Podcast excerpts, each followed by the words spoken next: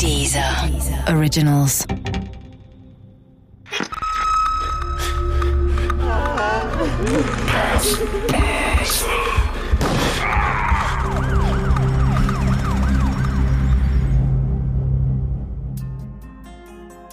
Tödliche Sekte von Richard Farsten. Diese Geschichte beruht auf einer wahren Begebenheit. Unsere Erzählfigur haben wir frei erfunden. Die Statements von Beteiligten und Experten sind echt. Teil 1 Ich kann gar nicht mehr genau sagen, wann sich Maya und Jeremiah kennenlernten. Aber es muss nach dem 11. September 2001 gewesen sein. Ganz sicher.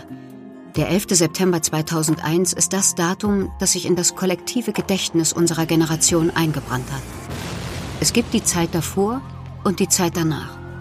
Die Zeit, bevor die entführten Passagiermaschinen in die New Yorker Twin Towers krachten und die Zeit danach. Ich denke, dass jede Generation so ein Datum hat, das das Leben in zwei Abschnitte teilt. Für andere Generationen wird es das Kriegsende, die Ermordung John F. Kennedys oder die Mondlandung gewesen sein. Jeremiah war erst Anfang September 2001 nach Paris gezogen. Er wollte Literatur studieren und später ein berühmter Schriftsteller werden. Naja, was man sich eben mit 22 Jahren so einbildet. Aber in dem Alter, finde ich, hat man durchaus das Recht, Flausen im Kopf zu haben und von einer rosaroten Zukunft zu träumen. Mir ging es damals ja nicht viel anders. Ich war ein Jahr zuvor von Hamburg nach Paris gezogen, um an der dortigen Akademie Musik zu studieren. Später wollte ich weltweit die Musiksäle füllen und die Menschen mit meinem Violinenspiel begeistern.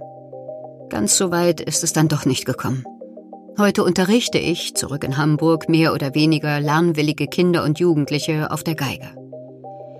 Mit Anfang 20 hätte ich mir das nicht vorstellen können. Doch heute bin ich sogar ganz froh, dass es so gekommen ist. Die weltweiten Musiksäle wären wahrscheinlich gar nichts für mich gewesen. Doch ohne das Studium in Paris hätte ich Maya und Jeremiah niemals kennengelernt. Maya kannte ich durch das Musikstudium an der Akademie. Sie war eine Kommilitonin, mit der ich gleich bei der ersten Begegnung eine innere Verbindung spürte, die über den üblichen musikalischen Kosmos hinausging. Maya hatte peruanische Wurzeln, was ihr ein exotisches Aussehen verlieh. Doch sie war gebürtige Pariserin mit dem entsprechenden Wissen über die interessanten Ecken der Stadt, die in keinem Reiseführer abgedruckt sind. Mit der Freundschaft zu ihr konnte mir gleich nach dem Umzug nach Paris kaum etwas Besseres passieren.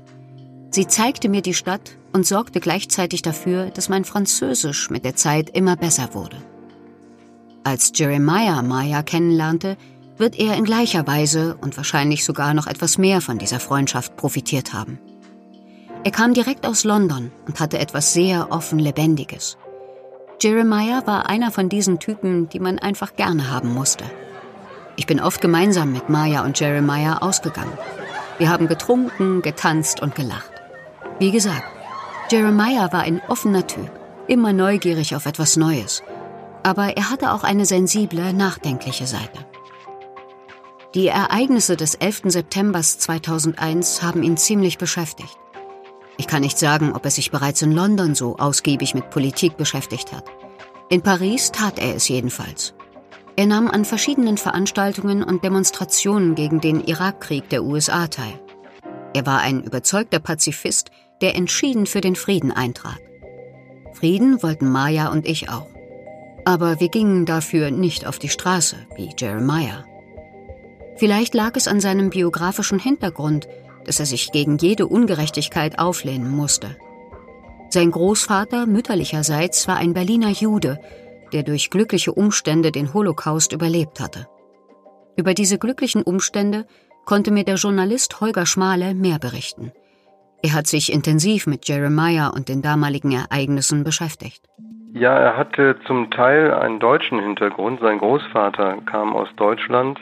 Der hatte eine Engländerin kennengelernt. Er ist also kein klassischer Flüchtling vor den Nazis, sondern ist schon vorher nach England gegangen. Aber trotzdem ist dieser Hintergrund natürlich wichtig. Also vor allen Dingen der jüdische Hintergrund ist wichtig für das Leben von Jeremiah und der ganzen Familie. Das hat also der jüdische Glaube hat eine große Rolle gespielt in der Familie. Andere Vorfahren von Jeremiah hatten weniger Glück und waren wegen ihres Glaubens in der NS-Zeit ermordet worden. Mit diesem Wissen wächst man sicher anders auf. wobei Jeremiah mich nie hat spüren lassen, dass ich aus dem Land der Täter kam.